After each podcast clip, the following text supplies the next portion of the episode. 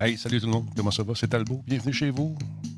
Point de presse avec euh, M. Legault et son équipe dans quelques instants. Vous avez passé une belle journée. J'arrive de dehors. J'ai la mise en pli qui fait dur. Mon petit peu en plexiglas, là, faut que je change ça. Sinon, comment ça va, vous autres? Salutations à Vieux Schnock, à Disturb. Salut, mon chum. Amio, comment ça va? Il y a Kouklak qui, est là également, Spartateur. Bonjour, mais vous autres, vous dit-il. Euh, Disturbrick est en forme. Heisenberg, salutations. Vieux Schnock, euh, allô, allô, Guillaume. Content de voir que tu vas bien. Bon, les invitations qui fusent de toutes parts. Je te dis que le pépère, il pogne, hein? petite madame, il me les petites madames de l'âge d'or. Oh, mon Dieu. Hey, malheureusement, il est avec Joaquin. Salut, Comte, ça va? Ah là là. Bon, je prépare avec le point de presse dans quelques 30 secondes. On va sûrement parler encore euh, du, euh, des CHSLD, des draps qui manquent, du personnel qui commence à, commence à se rendre disponible pour aller aider nos petits vieux favoris. Alors voilà. Salut Poutine, comment ça va? Poutine au cheese. Ah, bon. Ah ouais. Ça s'en vient dans deux secondes. On voit le fameux, fameux gardien de sécurité qui est là, mesdames et messieurs, qui à tous les jours devient une vedette. On le salue bien bas. C'est important, man. Toi. Non, toi. T'es important. Enfin, ouais, vos sourires. Ah ouais, ah ouais, ah ouais. Ah, comment ça, pas gêné? Ah, là, il était gêné. Pas gêné. Ça arrive. Pas tout le monde, tu sais, qui est. Ah, il y en a des infectés. C'est fou, c'est fou, c'est fou. Merci, Guiquette, pour le host. Très apprécié. Comment ça va, Guillaume?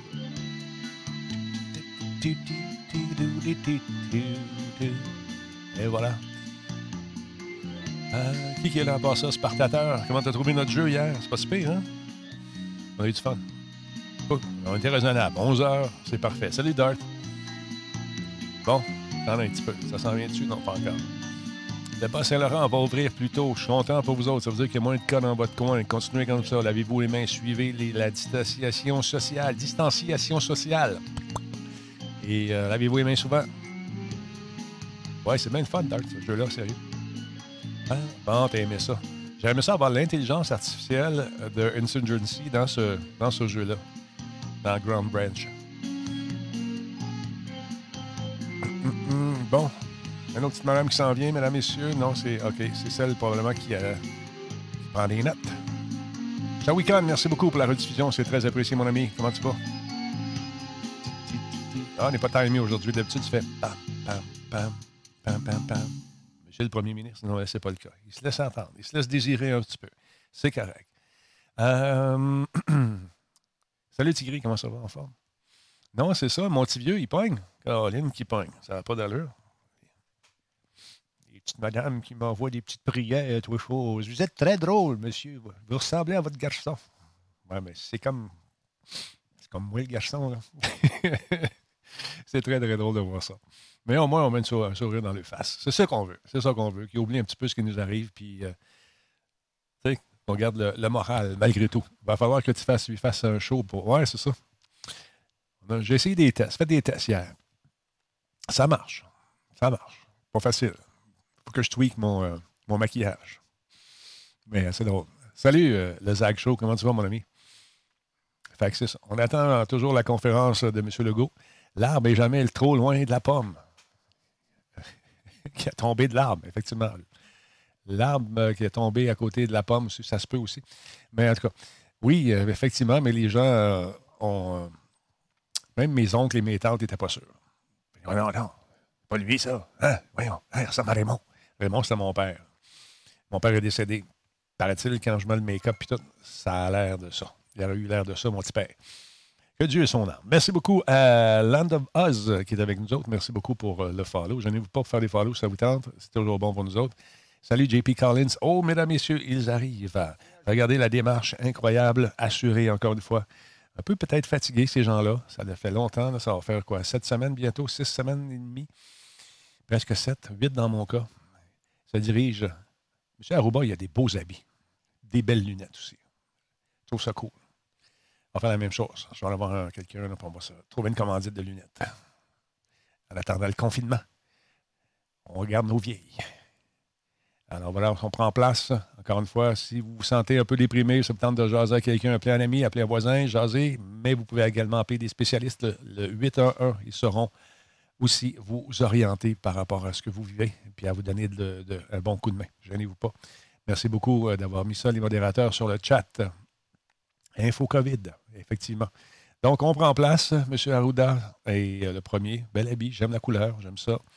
C'est le premier ministre et Mme voyons, Mme Chose, à s'asseoir également. Et on commence ça. Stand by. écoute le point de presse et on en parle tout de suite après ensemble. Une copie, ça n'a pas d'allure. Services sociaux, Mme Danielle Mécan et directeur national de santé publique, Dr. Horacio Arruda. Alors, Monsieur le Premier ministre, à vous la parole.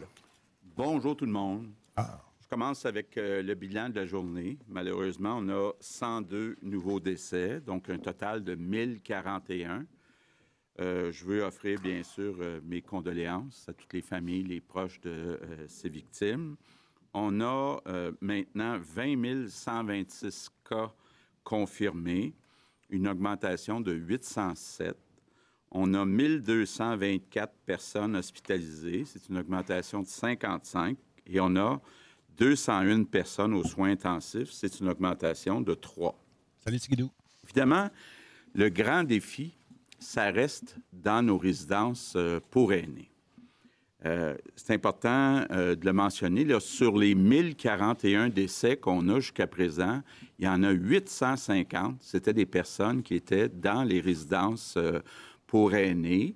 Bon, il y en a qui sont, il y en a beaucoup qui ont décédé après leur transfert à l'hôpital, mais leur provenance, là, 850 sur 1041 ah, ben qui venaient des résidences. Donc, c'est vraiment là qui est le défi les 2600 euh, euh, résidences. C'est important, par contre, euh, d'expliquer la répartition et puis la situation dans les 2600 résidences. D'abord, sur les 2600 résidences, là-dedans, il y a des CHSLD, publics, privés, des RPA, des ressources intermédiaires. Il y en a 2300 sur les 2600 où il n'y a aucun cas de COVID-19. Donc, ça veut dire quand même 2300 sur 2600, il n'y a aucun cas. Dans les 300 où il y a un cas ou plus euh, de COVID, c'est important de le dire, il y en a 220 résidences sur les 300 qui restent, là, où la situation, on calcule qu'elle est sous contrôle. Donc, ça veut dire qu'il y a 80 résidences sur 2600 au total où la situation est plus difficile, où on a une surveillance là, euh, plus attentive euh, qu'on doit faire.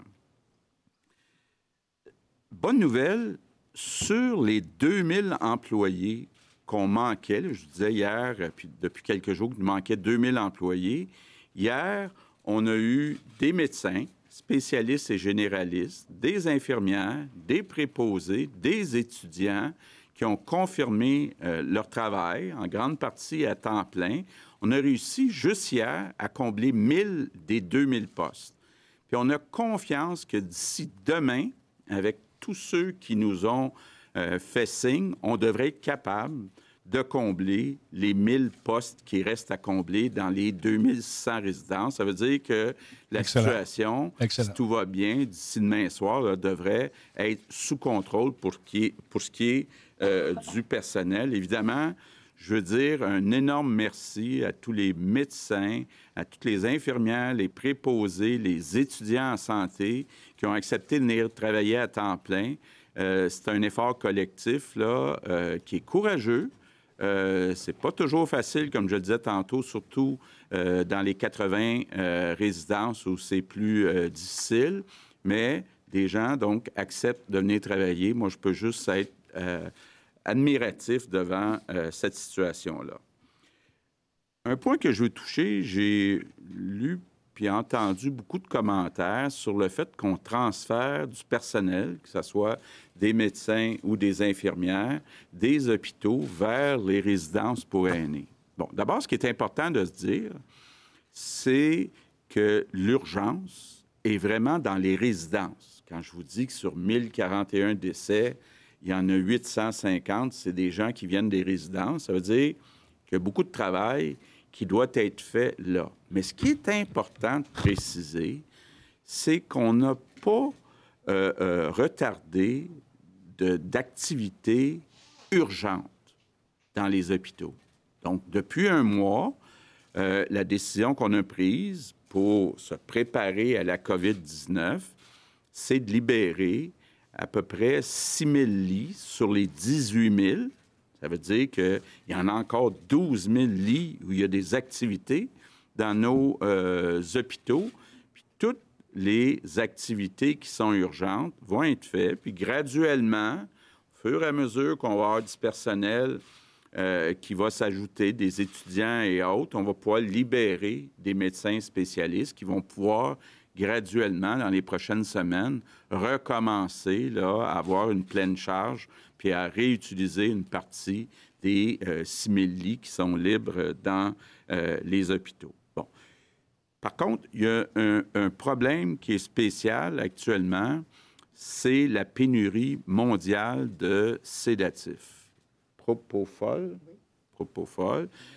Il y a des euh, euh, médicaments ou, ou des techniques alternatives, mais c'est beaucoup moins efficace. Donc, le nombre d'opérations, de chirurgies qui peuvent être faites, euh, c'est plus compliqué. Donc, euh, on cherche des solutions, on travaille sur des solutions, mais juste dire, là, on n'est pas différent de partout dans le monde. Il y a une pénurie euh, de, médicaments comme le propofol, donc- de sédatifs pour engourdir, en- endormir, appelez ça comme vous voudrez, les gens qui doivent se faire opérer. Allô, Parsi. Je reviens sur la situation. Donc, sur 2600 résidences, on a 80 où c'est un peu plus, pas un peu plus, là, où c'est difficile. Mais ce qui est important de dire, c'est que dans le reste du Québec, à Montréal et dans les régions, la situation est pas mal stable depuis un certain nombre de jours. Donc, on est en train de regarder, là, on a encore une rencontre euh, euh, ce soir, comment on va réouvrir graduellement l'économie, les écoles, les services euh, de garde. Mais le mot important, là, c'est le mot graduel. Donc, euh, on veut être bien sûr euh, de continuer à avoir une stabilité pendant un certain nombre de jours, même de semaines, puis on veut y aller graduellement. Et je veux vous dire un mot sur les écoles et les garderies. Je vous parle seulement du côté santé. Donc, je ne parle pas du côté économie, juste du côté santé. Ça ne serait pas une bonne idée d'attendre le 1er septembre pour retourner un million d'enfants dans les écoles en même temps, avec les risques qu'il y ait une contagion chez les parents, puis que là, il y a beaucoup euh, de gens euh, en même temps qui euh, créent une deuxième vague euh, de euh, COVID-19. Donc, juste vous dire, ce qu'on regarde actuellement, c'est une réouverture graduelle. Donc, les prochaines semaines, les prochains mois, de réouvrir graduellement l'économie, les garderies, les écoles, mais de le faire graduellement. Suis en train de consulter mon caucus de députés, donc euh, nos 76 députés. J'ai parlé hier aux trois chefs de l'opposition. Ils vont, euh, eux et elles, aussi euh, consulter euh, leurs députés au cours des prochains jours. Donc, l'idée, là, c'est pas de rien précipiter, c'est d'y aller graduellement. Puis, le critère qui est utilisé, c'est la santé. Moi, là, je veux qu'on protège nos enfants, je veux qu'on protège nos éducatrices, nos enseignants, je veux que tout le monde soit en sécurité. Puis, ce n'est pas une bonne idée, je le répète, de tout retourner ce monde-là en même temps sur le terrain, dans les garderies, dans les écoles. Il faut y aller graduellement. Là, ça va freaker partout. Parlant de réouverture, euh, autre bonne nouvelle, l'UPA, dont l'Union des producteurs agricoles, nous dit qu'ils ont- ils sont débordés d'appels de jeunes et de moins jeunes qui veulent aller travailler sur les fermes cet été. Donc, très, très content d'entendre ça. Euh, je sais que c'est pas facile. Euh, J'ai fait ça quand j'étais jeune au collège McDonald à Sainte-Anne-de-Bellevue, aller ramasser des fraises. Là. Les premiers jours, c'est dur pour le dos. Très, très dur pour le dos d'être penché toute la journée. Mais c'est une belle expérience en plein air. Je vois qu'il y a des journalistes qui sont intéressés. Là. C'est, vous- c'est ouvert pour vous aussi. Là. Donc, euh, je pense que c'est, c'est important. On l'a dit euh, depuis quelques semaines. On veut un Québec qui est plus autonome, euh, pour sa nourriture. Ça veut dire qu'il faut avoir plus de monde dans nos fermes, dans nos champs. Puis d'ailleurs, je vais en profiter pour remercier nos producteurs agricoles. C'est un travail qui est dur. Eux autres sont là à l'année, mais c'est grâce à nos producteurs agricoles qu'on a des produits frais, des produits locaux dans nos épiceries. Donc, c'est mon remerciement euh, du jour. Donc, euh, je conclue en disant, faut pas lâcher, on va s'en sortir ensemble. Merci. Maintenant en anglais. Good afternoon. Bonjour. Nous continuons le déploiement des C'est travailleurs. lentement, mais sûrement. Je pense qu'on va y arriver, les amis. Hey, il a tout dans son coude. Voilà. Tantôt, il a manqué son coude. Là, il l'a eu. Des médecins, Des vieilles des habitudes, hein. des étudiants en médecine qui viennent renforcer les effectifs déjà en place et la situation est de plus en plus maîtrisée. Il est important de dire qu'à l'extérieur de résidence, la situation La pub est timée parce qu'il dit, il répète la même chose qu'il vient de dire en français, mais il dit en anglais. Nous avons encore besoin de temps pour nous assurer que la pandémie est maîtrisée avant de relancer l'économie. Faut pas comparer le Québec avec les États-Unis. C'est deux entités euh, avec euh, deux réalités différentes. Le feu vert du docteur the Et dès que nous obtiendrons son feu vert, nous allons déposer un plan afin de vous expliquer exactement comment nous allons procéder dans les semaines et les mois que cela va durer. Il ne faut donc pas lâcher, nous allons traverser la situation ensemble. Je vous remercie. Ministre, alors pour la période des questions des journalistes, nous allons débuter aujourd'hui avec Geneviève Lajoie du Journal de Québec, Journal de Montréal. Bonjour à vous trois. Euh, plusieurs régions sont donc, vous l'avez dit, très peu touchées euh, par euh, le coronavirus. Euh, Est-ce que le, le déconfinement et la réouverture des entreprises pourraient se faire rapidement dans ces régions-là? Pour ne pas qu'elles soient pénalisées par l'ampleur de la crise qui touche principalement Montréal et surtout les, résidences pour aînés? Donc, et quelle région pourrait ouvrir en premier? Ça fait partie des scénarios qui sont examinés actuellement, de commencer en réouvrant euh, certaines régions, les entreprises, les garderies, les écoles, mais il n'y a rien de décidé encore. On veut s'assurer pendant encore un certain nombre de jours que la situation reste stable. Donc, euh, euh, pour être clair, là, je n'ai pas encore tout à fait le OK du docteur Arruda. Donc, on continue dans les prochains jours à regarder différents scénarios. Mais oui, parmi ces scénarios-là, il y a une possibilité que les entreprises, les garderies puis les écoles de certaines régions soient ouver- ouvertes avant les autres. Vous avez justement hier repoussé la réouverture des écoles. Si les écoles ne réouvrent que plus tard en mai, est-ce qu'il y a un scénario de prolonger l'année scolaire au- au-delà de la fête de la Saint-Jean-Baptiste ou d'une rentrée plus précoce à l'automne? Il y a beaucoup de scénarios, mais il n'y a rien de décidé de ce côté-là, de- du côté là, donc, de l'année scolaire et puis de, du travail qui sera fait à la rentrée en septembre. Donc, Les services de garde beaucoup après, scénarios. Ça dépend évidemment quand on, réouvre, quand on réouvre les écoles. Merci. On poursuit avec Tommy Chouinard, La Presse. Oui, bonjour, Monsieur le Premier ministre. D'abord, est-il exact que vous avez l'intention que les, euh, de reprendre les chirurgies, là, Ah. que les salles d'opération fonctionnent à 50% dans les prochains jours? C'est quelque chose qu'on regarde, effectivement. Euh, là, pour l'instant, on a besoin des médecins spécialistes dans les CHSLD. On leur a demandé de venir travailler pour deux semaines. Après ces deux semaines-là, puis même pour un certain nombre d'entre eux ou d'entre elles, on pense que ça va être possible dans les prochains jours, les prochaines semaines, d'augmenter graduellement euh, les chirurgies, donc d'avoir un rythme qui est plus soutenu que les quatre dernières semaines. Maintenant, sur la situation en général, parce que vous, dans les dernières semaines, vous avez beaucoup fait de comparaisons avec ailleurs, puis tout ça, mais on, puis on parle quand même de, là, de déconfinement si la situation se stabilise. On est toujours à des, des, cas, des cas confirmés de COVID, alors que le dépistage est limité aux personnes malades ou à peu près, là, puis les, le personnel de la santé. 800, 900 cas qui rentrent par jour, alors qu'on est confiné, euh, comme vous le savez. On arrive avec des décès, c'est par 100, là, c'est 100 par jour qui augmentent pendant, qui, et ça ne cesse d'augmenter. On est en train de s'éloigner du scénario optimiste.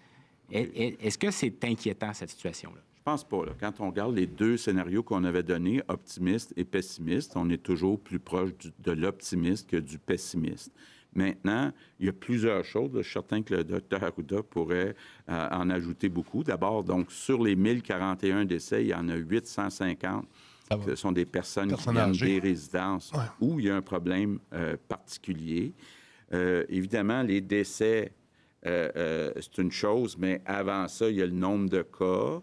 Il y a le fameux R0 là, que Dr. Houda pourrait vous parler, c'est-à-dire combien de personnes sont infectées par une personne infectée. Il y a la situation dans les hôpitaux. Ça, de ce côté-là, on avait, on, avait prédit ou prévu utiliser jusqu'à 8000 lits. On utilise à peu près 1200 actuellement. Donc ça, ça reste très stable. C'est une condition importante pour réouvrir graduellement euh, l'économie puis euh, les écoles parce qu'on ne veut pas non plus qu'une vague viennent euh, nous faire déborder euh, euh, puis d'avoir une situation où on perdrait le contrôle dans les hôpitaux. C'était ça l'objectif premier là, du confinement, de retarder l'arrivée d'une grosse vague dans les hôpitaux. Il ne semble pas y avoir la grosse vague qu'on attendait. Il y a la situation spéciale des CHSLD puis des résidences. Mais c'est tous ces chiffres-là sont examinés par les scientifiques, par les gens euh, de la santé euh, publique. Prochaine question. Oui, peut-être. Euh, bon, écoutez, le ministre a dit essentiel. Le premier ministre a dit l'essentiel de la de, de, l'information, mais il faut voir qu'on fait face, à, en somme, à trois épidémies, si je pourrais dire ici. la grande épidémie de la région métropolitaine, qui est à la fois communautaire, mais aussi beaucoup drivée par les CHSLD. Et si on enlève les CHSLD des, courbes, ça change aussi l'allure. Puis il y a, bien entendu, la transmission dans ce qu'on appelle une zone 2, là, qui comprend certaines régions autour de Montréal, puis le, centre du Québec, puis le Grand Nord, etc. Fait devant, devant cette épidémiologie-là qui est, différente, euh, quand on exclut le phénomène des CHSLD, ce qu'on voudrait pas, c'est importer le même phénomène ailleurs, hein, dans d'autres régions. Ça c'est ce qu'on va travailler de façon très forte, mais on est en mesure d'obtenir et on suit, malgré le fait que c'est stabilisé en termes de décès, mais surtout associé au CHSLD, pas nécessairement dans la communauté, pas nécessairement dans... Il y en a, mais c'est pas euh, associé seulement à ça, parce qu'il y a des personnes aussi qui meurent à la maison, euh, dans les personnes âgées euh, comme telles. On observe déjà quelques autres cas chez les 50-59 ans, là, on sont photo, toujours hospitalisés, mais qui... donc, c'est une possibilité. Donc, avec ce portrait-là, ben, on va voir, en fonction des épidémiologies, qui veut dire euh, diminution des cas, surtout diminution des hospitalisations, puis des besoins de soins en, soins intensifs. on pourra à ce moment-là ouvrir ce que j'appellerais les robinets à différentes périodes en fonction de l'épidémiologie locale, tout en maintenant des mesures importantes de distanciation dans la société là, pour ne pas amplifier le phénomène. C'est ça qu'on fait comme analyse actuellement. Maintenant, autour d'Hugo Lavallée, Radio-Canada. Bonjour, Monsieur le Premier ministre. Je voudrais être certain de bien comprendre la situation dans les hôpitaux. Euh, parce que la semaine dernière, vous nous aviez dit, on poursuit le délestage là, pour à peu près deux semaines. On veut que les médecins aillent dans les CHSLD. Or, il y a quelques secondes, vous sembliez ouvrir la porte à une réouverture peut-être plus rapide des activités chirurgicales. Beaucoup de gens dans le milieu de la santé qui trouvent que c'est peut-être un peu confus le, message en ce moment que vous annoncez une directive, on a à peine le temps de la mettre en place que déjà on en change. Euh, est-ce que effectivement euh, la direction est claire en ce qui concerne le, délestage des, activités? Est-ce qu'on revient en arrière? Puis qu'est-ce qui arrive des médecins qui sont déjà là, dans les CHSLD Ils retournent dans les hôpitaux maintenant? Bon, euh, je vais laisser Daniel compléter, mais je, juste vous dire euh, grosso modo. On a, euh, pour faire face à l'arrivée euh, de potentiels patients COVID-19... Je fais un live là-dessus pour peut-être faire comprendre aux gens qui ne suivent pas les médias d'habitude que c'est important. Ce qui a fait que beaucoup de apprendre certaines affaires que tu ne sais pas peut-être. spécialistes qui étaient disponibles dans les hôpitaux. On prend une partie de ces, de ces médecins spécialistes, les infirmières qui sont habituellement avec ces médecins spécialistes, on les envoie dans les CHSLD. Il en reste une partie. Puis là, il faudrait le regarder spécialité par spécialité. Les cas de cancer, les cas de cardiologie, ça, les gens euh, euh, restent dans les hôpitaux la plupart. Donc, il faut le prendre spécialité par spécialité. Donc, on dit, on continue de délester une partie des activités pour deux semaines, mais malgré ça, il y a possibilité, même avec quand on tient compte du transfert dans les CHSLD, de quand même avoir un certain nombre de médecins euh, spécialistes qui pourraient graduellement et réaugmenter les euh, activités. Effectivement, euh, les médecins spécialistes qui viennent dans les CHSLD, ce sont des médecins spécialistes qui sont inactifs. Hein, parce qu'on a délesté, mais de gros morceaux d'ailleurs, ce sont les chirurgies électives, alors qui n'ont pas reprise et qui ne reprendront pas à ce moment-ci. Quand on dit qu'on va augmenter graduellement les chirurgies, on parle de chirurgies semi-urgentes aussi, des chirurgies qui sont prioritaires. Alors, les spécialistes qui viennent en CHSLD, il n'y a pas d'impact euh, sur les activités euh, des hôpitaux. Il n'y en a pas.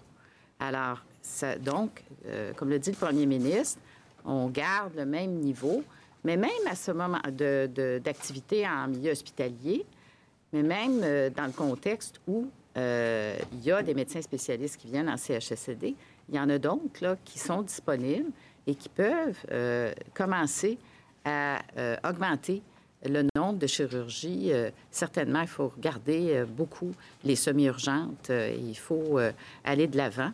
Alors, on a une situation au niveau des médicaments qui est difficile, des sédatifs, mais on le gère bien, je pense, et on est toujours en lien avec nos fournisseurs. Et Merci, Jazz. Tout ce, ce juste équilibre fait en sorte que on est capable de rouvrir un petit peu les chirurgies euh, semi-urgentes euh, qui deviennent plus urgentes parce que justement, là, ça fait un mois, un peu plus qu'un mois.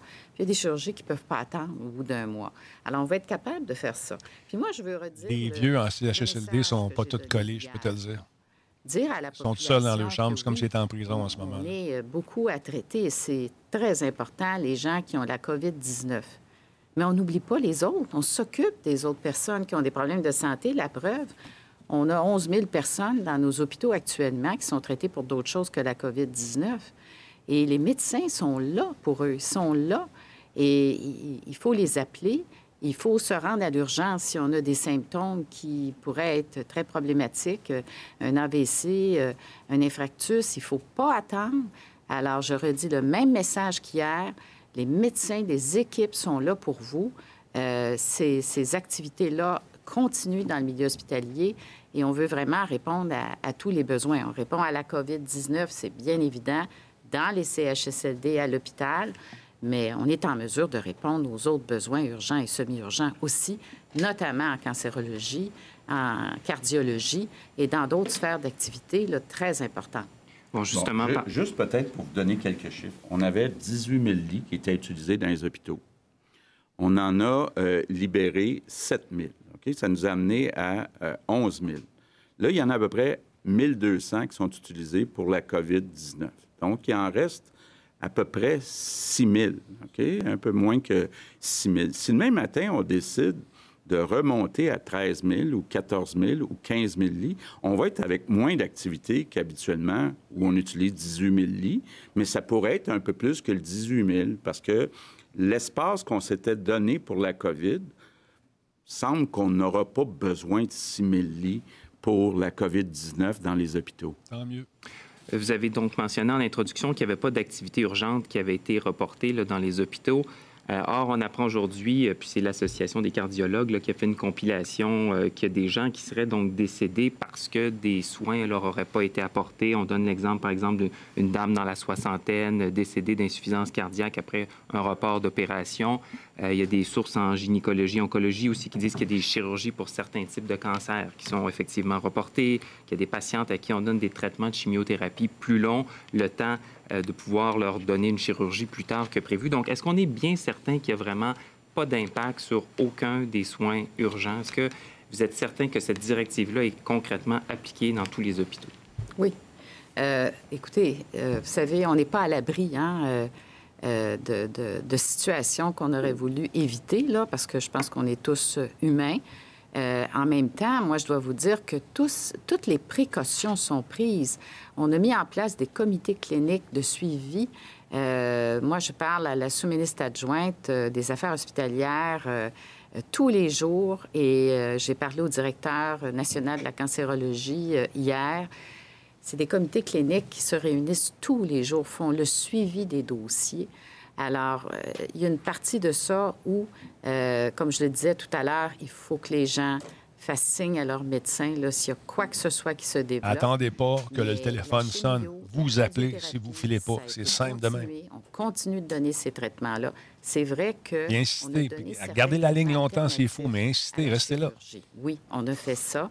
Euh, et il y a. Ils viendront pas vous chercher par la main. de toutes les situations semi-urgentes. Alors, évidemment, on veut vraiment euh, que toute la population qui a des besoins en termes de, de toutes ces, sphères d'activité qui sont la cardiologie, la cancérologie, même la neurologie. Sharing Light, ça, c'est le, propre des, des humains, de faire ça. Ça s'appelle à leur médecin, qui aille à l'urgence s'il y a des symptômes plus urgents. Salut. Alors, puis on fait ces suivis cliniques à tous les jours avec nos équipes, avec le DSP, le ministère. Euh, tout le monde est en contact et euh, on a des, protocoles aussi très, très clairs là-dessus euh, dans telle situation, dans différentes situations qui sont suivis à la lettre. Alors, on espère vraiment ne rien échapper. Moi, j'aimerais avoir les cas spécifiques qui sont mentionnés parce que la directive est claire depuis le début. Pas question de reporter une activité euh, qui est urgente puis qui pourrait mettre en, danger la vie d'un patient. Il n'a jamais été question de ça. Donc, il ne faut pas attendre que le téléphone sonne pour autant intervenant. Je sais que c'est rassurant quand quelqu'un t'appelle, mais si tu ne files pas vraiment pas bien, n'attends pas que ça vienne sonner à la maison. Tu t'appelles, puis tu essaies de faire du mieux que tu peux pour avoir une place. Louis Lacroix, Cogeco Nouvelle. Sur le même thème, euh, moi, moi, on me dit qu'il y a une directive qui a été donnée ce matin je pourrais vous donner le nom du comité, là, peut-être le, comité directeur COVID-19 de la région de Montréal, comme quoi on devait rouvrir les blocs opératoires à 50% euh, D'abord, est-ce qu'il y a effectivement une directive comme celle-là qui, a bel et bien été donnée ce matin pour ça? Et euh, il y a des médecins qui, euh, avec qui, j'ai, qui communiquent avec moi et qui me disent que c'est pas clair quand même ce qui, est, ce qui doit être urgent ou semi-urgent. Pour eux, là, des médecins, des chirurgiens, euh, qui font euh, des, des, opérations en oncologie qui me disent c'est pas clair dans notre tête ce qui est considéré comme étant urgent ou semi-urgent. Alors, est-ce qu'on peut avoir des précisions là-dessus? Est-ce que parce que vous semblez dire que tout est clair, mais les médecins qui nous parlent, ils nous disent pour eux autres, il y a de la confusion. Bien, écoutez, c'est une situation inédite, hein? et c'est du clinique. Alors, moi, je me suis entretenue longuement avec le directeur en cancérologie qui m'a expliqué vraiment les protocoles, euh, comment c'est appliqué dans le milieu. Mais je ne vous cache pas qu'effectivement, il y a, des inquiétudes euh, de la part des médecins parce que c'est vraiment une situation inédite. Mais ce que je peux vous dire aujourd'hui, c'est que les suivis cliniques sont faits de façon très systématique les protocoles, moi je les vois passer, les protocoles en cancérologie, autant que c'est possible, les protocoles cliniques sont donnés aux médecins. Alors, il faut suivre ces protocoles avec ces départements dans chaque établissement. Et, c'est à peu près ce qu'on peut faire là, de, plus clair, euh, parce qu'on a dû revoir des choses, on a dû revoir dans le contexte actuel. Puis vous avez raison de dire que le semi-urgent, là, ça, il faut le faire pratiquement tous les jours parce que la situation des personnes peut évoluer. On peut être semi-urgent euh, il y a une semaine et devenir urgent dans deux semaines. Alors, ça, c'est un défi, mais je pense que les équipes cliniques euh, essaient de faire le mieux possible. Et effectivement, euh, c'est un travail quotidien qu'il faut faire avec les experts cliniques. Mais les protocoles sont transmis et les protocoles sont noirs sur blanc. Mais c'est dans la réalité qu'il faut rejoindre les patients. Il faut que les patients nous rejoignent également si la situation change. Mais est-ce que vous êtes en train de me dire qu'il y a des, qu'il y a des cas qui étaient considérés comme étant semi-urgents, donc qu'il fallait opérer, qu'on a laissé de côté, le, qui sont devenus urgents et que là, on les a opérés, qu'on a, donc laissé la situation de certains patients devenir plus grave pour ensuite les opérer. C'est, parce que moi, les médecins me disent ça, que c'est arrivé. Bien, on aimerait le savoir, euh, d'ailleurs, comme dit le premier ministre. Moi, j'aimerais avoir cette information-là, de qui on parle, de quoi on parle, parce que quand je vous dis semi-urgent, je vous parle de situations, par exemple, il y a pu avoir des, traitements alternatifs qui ont été donnés euh, versus une chirurgie. Ça, ça peut, euh, ça peut arriver. Mais on n'a pas laissé une situation urgente, là, ne pas être opéré, par exemple. Alors, si vous avez des situations dont vous avez connaissance, on aimerait le savoir. Euh, moi, j'ai fait d'ailleurs dans un établissement de, Montréal une vérification où j'entendais justement des préoccupations comme celles que vous dites. On est allé aux sources et ce n'était pas le cas. Alors, on aime avoir l'information, on veut avoir l'information là-dessus, absolument. Merci. Prochaine question. Patrice Bergeron, la presse canadienne. Bonjour à vous. Euh, Monsieur le Premier ministre, donc, on donne une période d'à peu près deux semaines pour régler euh, l'urgence nationale pour les gens qui vont aller donner un coup de main dans les CHSLD, mais qu'est-ce qui va arriver après ce délai-là? Est-ce que le problème de pénurie de personnel va être réglé selon vous? Qu'est-ce qui vous permet de croire que cette crise-là ou cette pénurie-là va être réglée ou est-ce que le délai pourrait être prolongé? Bon. Bien, regardez, actuellement, il y a 2000 euh, personnes qui sont absentes.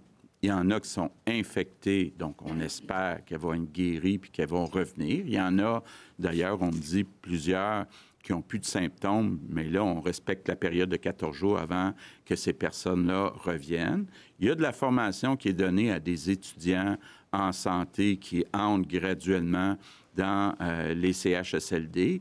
Donc, on pense que graduellement aussi, la situation devrait s'améliorer dans les CHSLD. Donc, il devrait y avoir éventuellement, d'ici deux semaines, moins de cas de COVID-19 dans les CHSLD. Donc, ça veut dire moins d'exigences, moins de pression sur euh, le personnel. Donc, on pense que sur une période de deux semaines, la partie des médecins qui euh, ont accepté de venir en CHSLD. Mustangui, c'est peut-être parce que tu écrit le gros. Qu'est-ce que tu en penses? Et en complémentaire, si vous permettez, euh, on va parler encore de la question des préposés aux bénéficiaires, mais ceux-là qui travaillent dans les résidences privées pour personnes âgées, donc les RPA. Euh, vous le savez, ceux-là sont encore moins payés que dans le régime public. Euh, vous leur offrez actuellement une prime temporaire, mais qui ne dure que le temps que ça va durer. eux demandent la mise en place d'un décret pour fixer des conditions minimum dans le secteur. Est-ce que vous êtes ouvert à ça?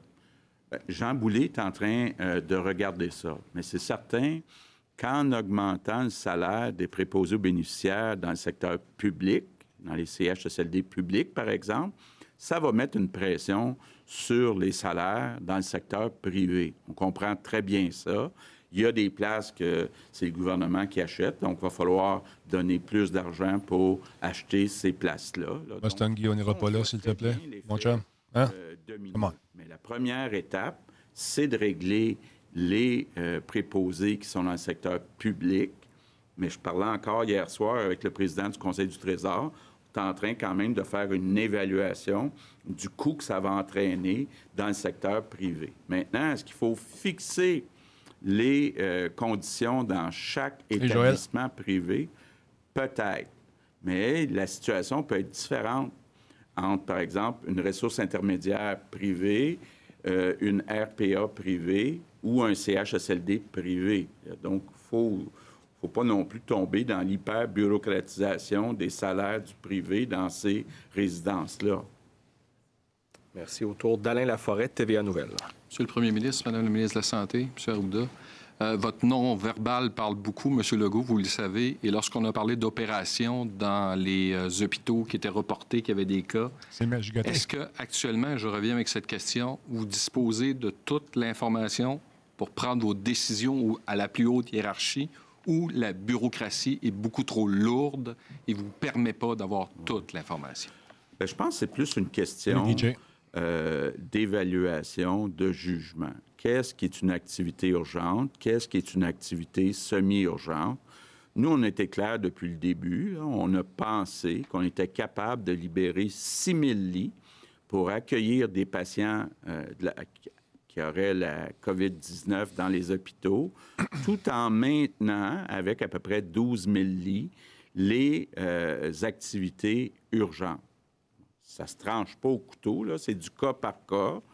Euh, que certains médecins qui sont habitués de travailler avec 18 000 lits euh, trouvent qu'on euh, a trop étiré la sauce avec le 12 000 lits.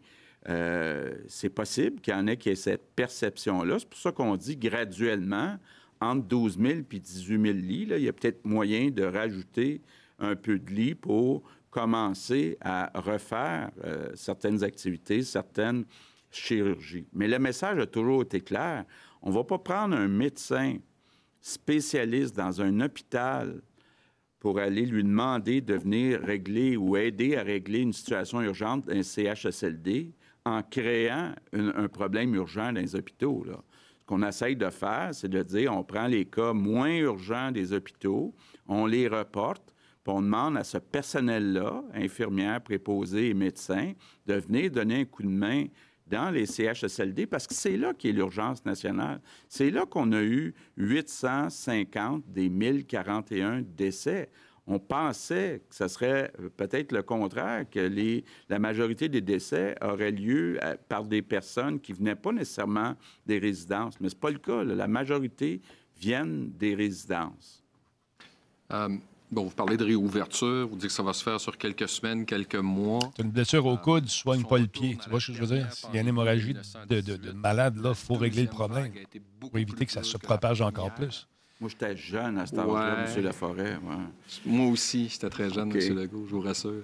Mais quand même, la deuxième vague, et le docteur Arruda pourra confirmer, a été beaucoup plus meurtrière que la première. Si on relâche, est-ce qu'il n'y a pas un risque? Et comment vous allez doser pour faire en sorte de ne pas vous retrouver avec un débordement dans les hôpitaux? Bonne question. C'est ce que j'ai entendu plusieurs fois le docteur Arruda, ici et en privé, me dire, c'est qu'il faut y aller graduellement et regarder, tester, voir l'évolution selon la réouverture. C'est pour ça aussi qu'on dit c'est pas une bonne idée de retourner un million d'enfants dans les écoles tout d'un coup. Il faut y aller graduellement, tester, évaluer, voir la situation, comment elle évolue, puis là, réouvrir un petit peu plus, un petit peu plus. Donc, il faut y aller graduellement, justement, pour éviter la situation de 1918. Autour d'Isabelle Porter, le devoir. Euh, oui, bonjour à tous les trois. Sur le même sujet, j'essaie de comprendre. Cet été, est-ce qu'il va y avoir des vacances, entre guillemets? Est-ce que les parents doivent prendre pour acquis que leurs enfants vont aller à l'école cet été? On essaie de oh, poser la question différemment. je ne pense pas qu'il va y avoir d'école cet été. Est-ce qu'on est capable de réouvrir les écoles pour un certain nombre de semaines d'ici la fin juin? Ça, je pense qu'il s'est trompé de date, tout simplement. L'été, euh, c'est pas quelque chose qui est, qui qui est envisagé. Là, juillet jusqu'à la mi-août, c'est pas quelque chose qui est envisagé. Euh, sinon, euh, sur un autre sujet, euh, on a entendu qu'il y avait une directive du ministre de l'Éducation pour permettre à des étudiants en soins infirmiers d'avoir directement leur diplôme s'ils si, allaient donner du temps dans des CHSLD. Ça donnait lieu à une certaine confusion, des inquiétudes de la part de l'ordre. Est-ce que c'est vrai? Puis si c'est vrai, est-ce que c'est conciliable avec les exigences de l'ordre des infirmières? Oui. Ah, euh, oui, euh, parce qu'il y a eu des discussions euh, pendant plusieurs jours là, avec les, ordres professionnels, dont l'Ordre des infirmières et infirmiers du Québec. effectivement, c'est pour des finissants là, où est-ce qu'il restait un stage. Alors, il y a eu des modalités prévues et l'ordre était d'accord. Là, et on a eu un arrêté ministériel là-dessus. les étudiants, à ce moment-là, peuvent terminer et euh, être membre de l'ordre professionnel. Alors, tout ça a été discuté avec euh, les ordres professionnels concernés. Merci. Maintenant, Olivier Bossé, Le Soleil. Bonjour. Euh, Justin Trudeau, ce matin, a parlé de deux avions qui sont allés récupérer du matériel de protection en Chine, qui sont revenus vides. Il y en avait une qui allait au gouvernement fédéral et une autre à une province. Est-ce que c'était le Québec? Et si c'est le cas, c'est quoi les conséquences de ça? C'est les lois. pas le Québec.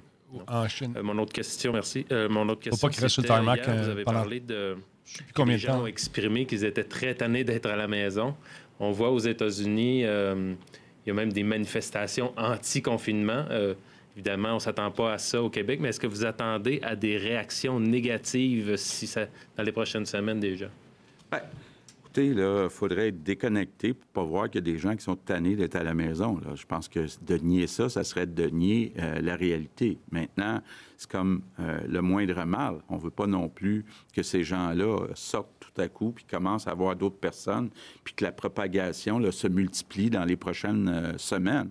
c'est possible, je l'ai dit souvent, d'aller prendre une marche, de se tenir à deux mètres des autres personnes, de se laver les mains. Donc, il y a des façons euh, de sortir de la maison tout en respectant certaines règles pour éviter euh, la propagation. Bon, est-ce que euh, on en viendra là? Le docteur Houda l'a dit hier. Qu'est-ce qu'on fait avec les masques artisanaux? Est-ce que ça pourrait aider Est-ce que, par exemple, un accompagnateur d'une personne qui n'est pas autonome, pour, euh, qui a besoin d'un accompagnement physique, là, euh, que l'accompagnateur puisse porter un masque euh, quand elle aide la personne. bon, des possibilités qu'on garde, mais on est très prudent avant d'ouvrir trop rapidement. Mais je comprends très bien là, que je veux pas qu'on se retrouve avec des énormes problèmes de santé mentale dans les prochains mois. donc, il va falloir, à un moment donné, tranquillement, déconfiner. Merci. Maintenant, euh, une question d'un média euh, qui n'a pas de bureau ici à l'Assemblée nationale, qui provient de Martin Busutil, RNC Média. Si on exclut les cas particuliers des CHSLD et de la région de Montréal, la situation semble visiblement se stabiliser dans le reste du Québec. Actuellement, des millions de Québécois attendent d'en savoir plus sur la suite des choses tout en continuant de respecter les règles d'isolement. Vous faites souvent référence aux, meilleurs jours qui viendront, mais dans les faits, il n'a pas été euh, beaucoup question des détails euh, de la relance et du déconfinement graduel qui est envisagé. À quel moment comptez-vous étaler dans le détail votre stratégie de déconfinement et pourquoi la question n'a été euh, que très peu abordée jusqu'à maintenant?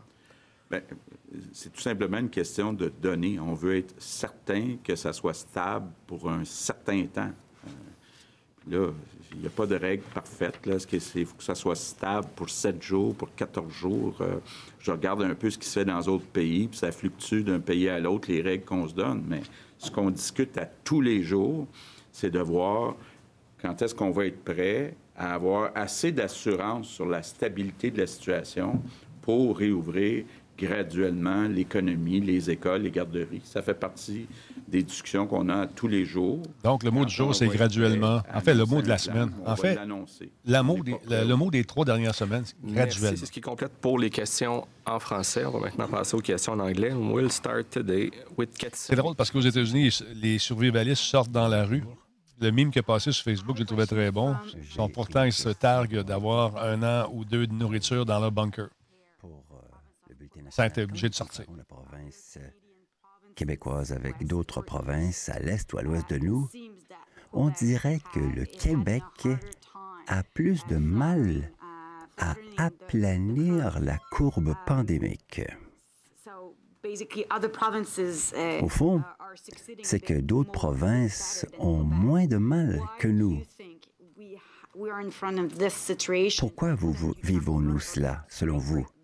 C'est vrai que vous avez mentionné que la relâche scolaire était plus tôt dans la saison, mais on dirait que vous avez approfondi votre réflexion depuis lors. Réponse. Avant tout, il faut comparer les grands centres urbains.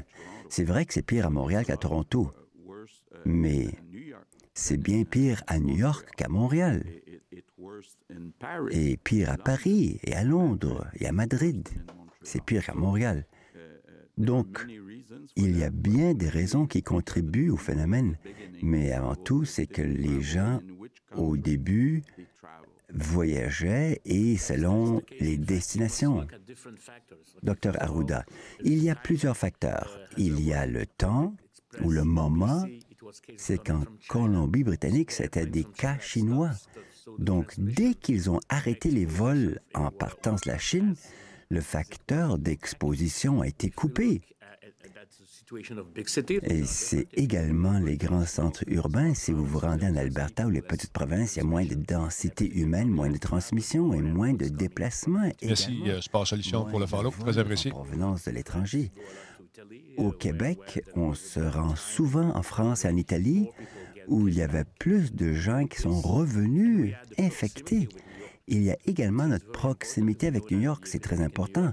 Nous savons que l'épidémie à New York est euh, venue à Boisbriand parce que ça fait partie d'une exposition qui n'existe pas en Alberta ou en Colombie-Britannique.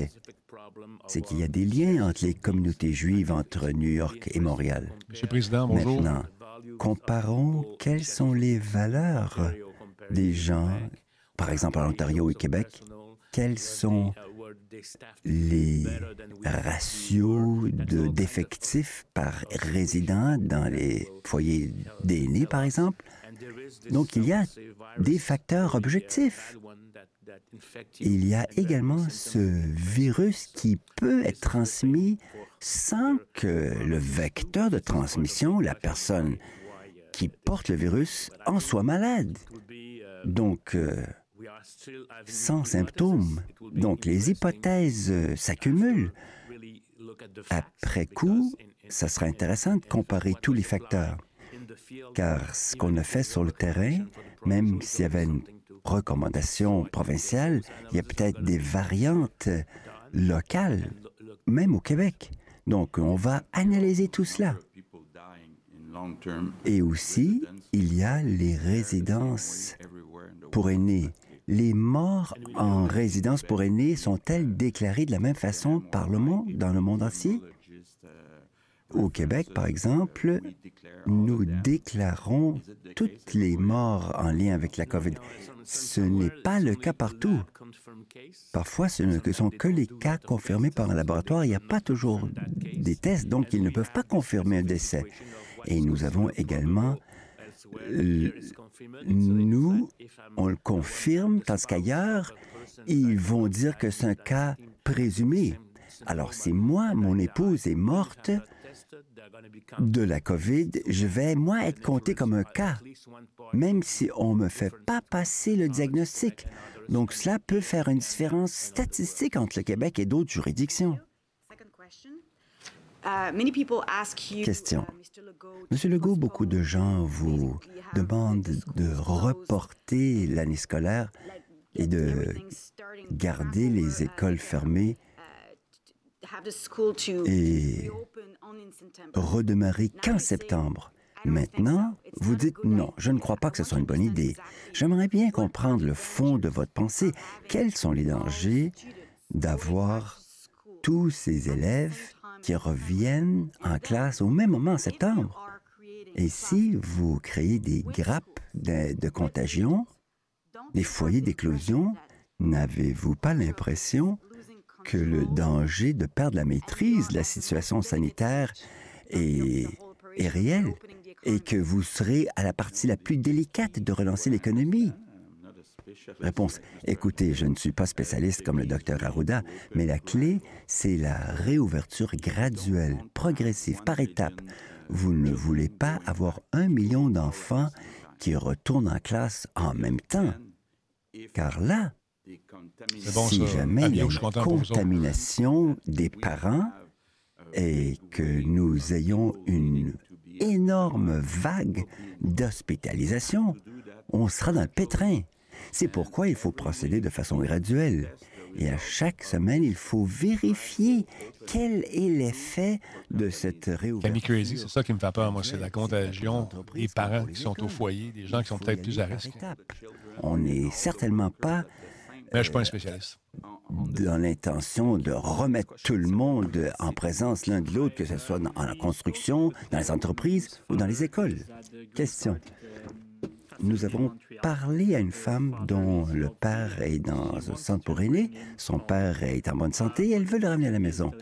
Mais le centre lui dit que ce n'est pas possible. Pourquoi les familles ne peuvent pas ramener des aînés Contagion Surtout quand certaines familles peuvent offrir des soins à domicile. Et cela allégerait le stress pour le personnel. Réponse. Je ne connais pas votre cas de figure. Mais si quelqu'un est dans un CHSLD, c'est que cette personne a besoin de soins, de médecins, d'infirmières et ainsi de suite. Donc, je ne sais pas s'ils peuvent offrir ça à la maison, mais il me faudrait regarder ce cas de figure. Oui, il faudrait examiner la situation particulière que vous citez c'est que nous avons déjà... Il y a autant de situations particulières que d'individus. Hein? Un proche à la maison. Mais il y a certainement des critères qu'il faut respecter et c'est euh, dépendant des soins que cette personne nécessite.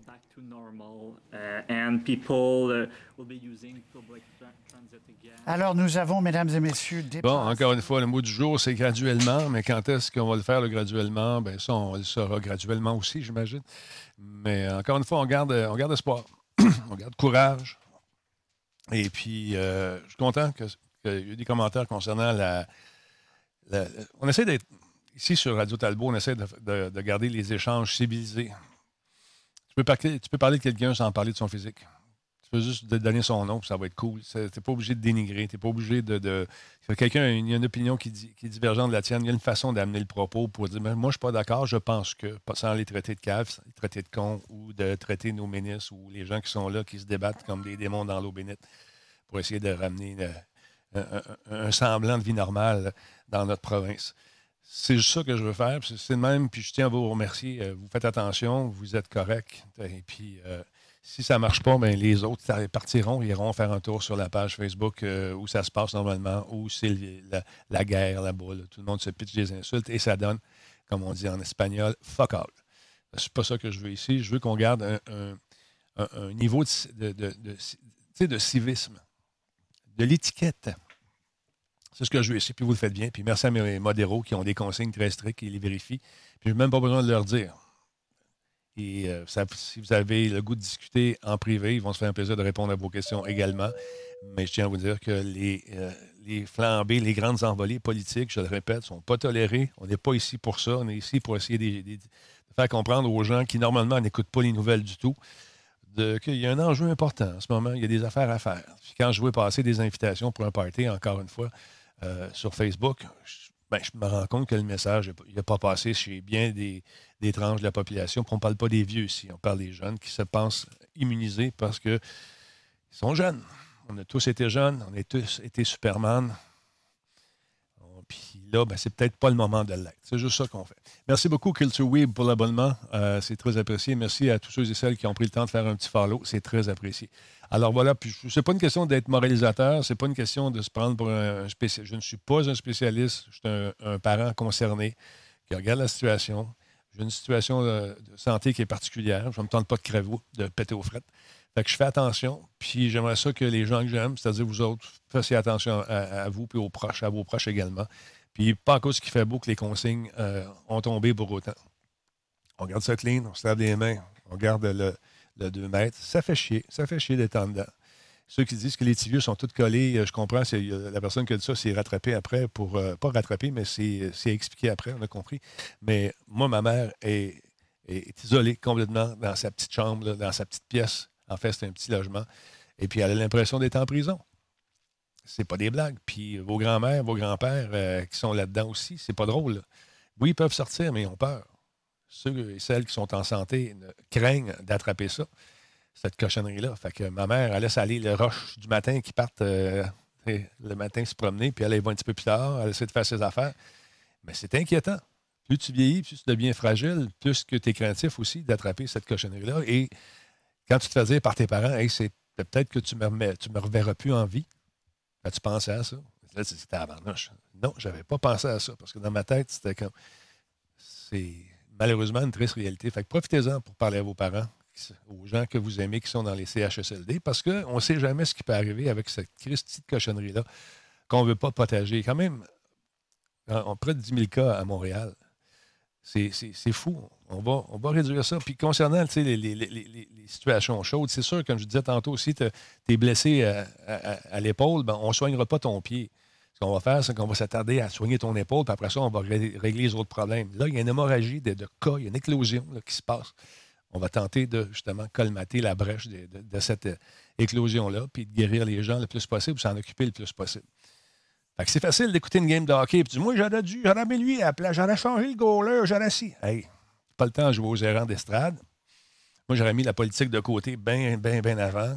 C'est sûr qu'il y a des situations qui ne sont pas évidentes. Puis quand ils vont faire l'espèce de post-mortem de tout ce qui arrive là, dans quelques temps, le plus rapidement possible, puis j'espère qu'on passe à travers, mais je pense que ce n'est pas demain la veille, je sens que la vie au Québec va changer à bien des aspects, dans bien des niveaux. Il va y avoir beaucoup de chicanes syndicales, ça c'est sûr, beaucoup de... de, puis les gens se protègent, puis c'est correct. Mais ce ne sera plus le même Québec euh, qu'on connaissait avant euh, ce qu'on vit là. C'est sûr, on va... Dans tous les niveaux de la vie, ça, va changer. Ce matin, je faisais des entrevues avec euh, un ex-ministre pour un projet qu'on travaille en ce moment. Puis en six semaines, en sept semaines, la vie a complètement basculé, pas seulement au Québec, c'est la planète au complet. c'est un modèle qu'on connaît depuis l'après-guerre. Ça, ça, a monté, ça le fun, ça roule. Puis là, six semaines, paf, c'est réglé. On commence. On a une chance de peut-être se reprendre sur bien des affaires. Est-ce qu'on va le faire? La question est lancée. Pensez-y. Moi, je m'en vais. Avec cette petite toune-là. Attention à vous autres. Lâchez pas. On se lance dans une autre journée qui ressemble à la journée d'hier, mais avec le sourire. Aïe, Encore une fois, les gamers, merci de sauver des vies. Restez chez vous. Jouez en ligne. Vous avez juste ça à faire. Hey man, vous avez des ludothèques complètes. Les compagnies de jeux ne savent plus quoi faire. Ils ressortent des versions rematricées. Ils en ressortent, ils en ressortent. Il y en a plein. Ils en donnent. Faites le tour du web, vous avez des bons deals, venez partager ça avec nous autres. On veut savoir ce qui sort. Disturb Rick. Puis euh, notre ami Rick également. Euh, ben, Rick et Disturb, c'est la même personne. Mais euh, je dois dire, Nick, il cherche des deals pour vous autres, pour vous occuper, pour changer d'idée. Fait que c'est ça. On continue, on garde la morale, tout le monde. Salut. Merci à Joël Martel d'être passé. Dois te dire que je t'aime beaucoup, mon chum. Tu fais un excellent job. Salut. Allez, face, hey, ça vous tente de voyager à travers le monde en restant chez vous? Joël Martel is the man nous amène partout avec des commentaires très, très amusants. Alors voilà, allez faire un tour sur sa chaîne. Salut, à vous autres. Oui, ce soir, on est live à 20h. J'ai oublié de le dire avec euh, Laurent Lassalle et moi. 20h ici sur la chaîne. Venez faire un tour. On va parler d'actualité. Bon, on va mettre de côté euh, la COVID.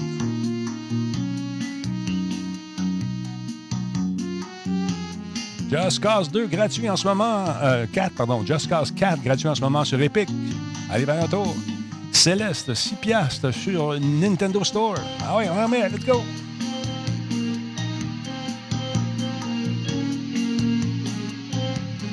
Ground Branch est à 19 piastres. Je me souviens plus où, mais c'est 19 piastres. Ça le temps de jouer avec nous autres?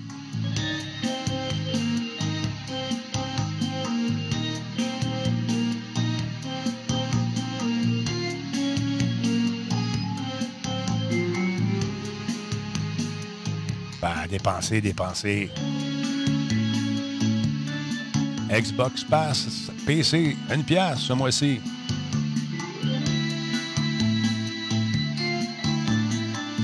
On sauve des vies, let's go!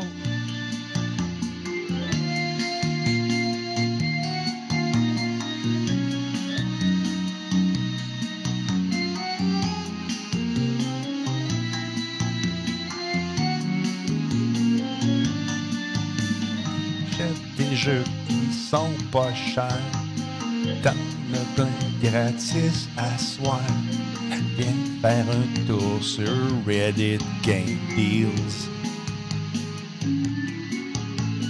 Online Pokémon VR FindMate est gratuit aussi aujourd'hui. Gamecraft gratuit sur Steam présentement.